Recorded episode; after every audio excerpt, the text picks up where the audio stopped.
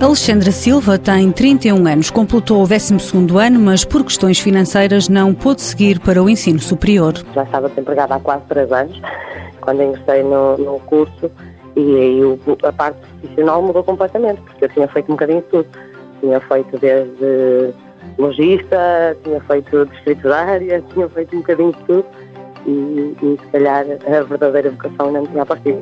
Até ao dia em que, numa ação de formação no Centro de Emprego, teve conhecimento do curso de animação para monitores de tempos livres. Somos treinados para animadores de, de, tempos livres e desportivos. Foi, foi desafiante conseguir conciliar uh, tudo aquilo que eu tinha aprendido que achava que não me ia servir para nada. Uh, e afinal até serve, porque nós aprendemos a pegar na experiência que temos e a melhorá-la. E acho que o curso foi muito interessante.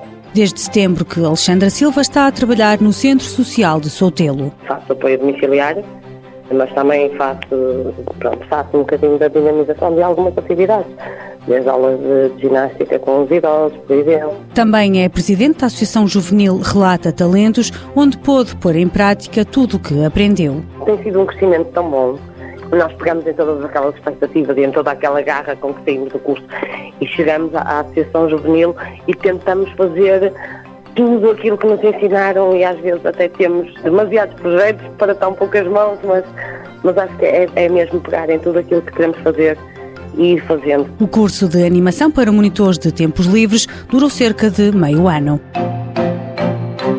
Mãos à obra. Com o apoio da União Europeia, Fundo Social Europeu, Programa Operacional Assistência Técnica.